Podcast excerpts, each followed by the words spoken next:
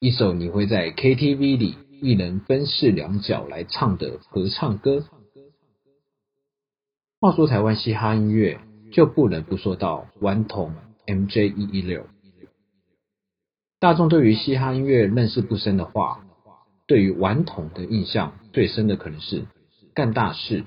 生煎包等标志性的歌曲，亦或是与张震岳与热狗组合成的兄弟本色这样太危险的主打歌《Ride Out》的印象吧。但每次去 KTV，我一定会点这首《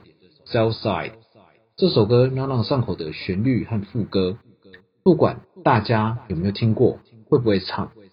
总能带起一波高潮的气氛。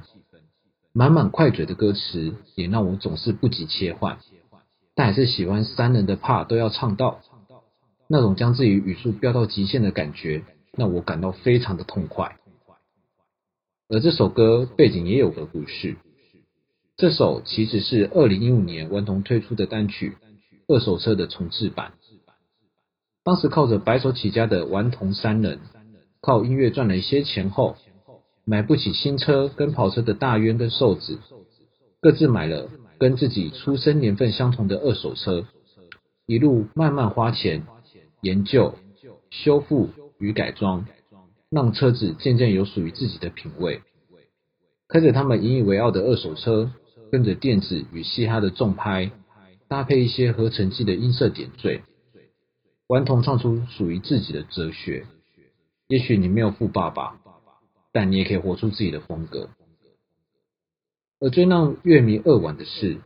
在原本二手车 MV 中，小春那 part 最后有段耐人寻味的国骂，为什么在烧赛中就消失了呢？或许长大前，我们希望成为世界；长大后，是否成为世界不重要，我们在意的是被怎么看见。